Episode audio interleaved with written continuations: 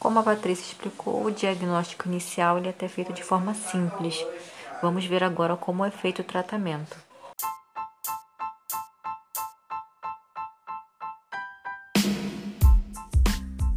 É isso, acho que o essencial realmente é essa mudança, tanto nos hábitos alimentares quanto na realização de atividade física, por todos nós, na verdade, né? Espero que tenhamos contribuído de alguma forma para todos vocês ouvintes e até uma próxima vez.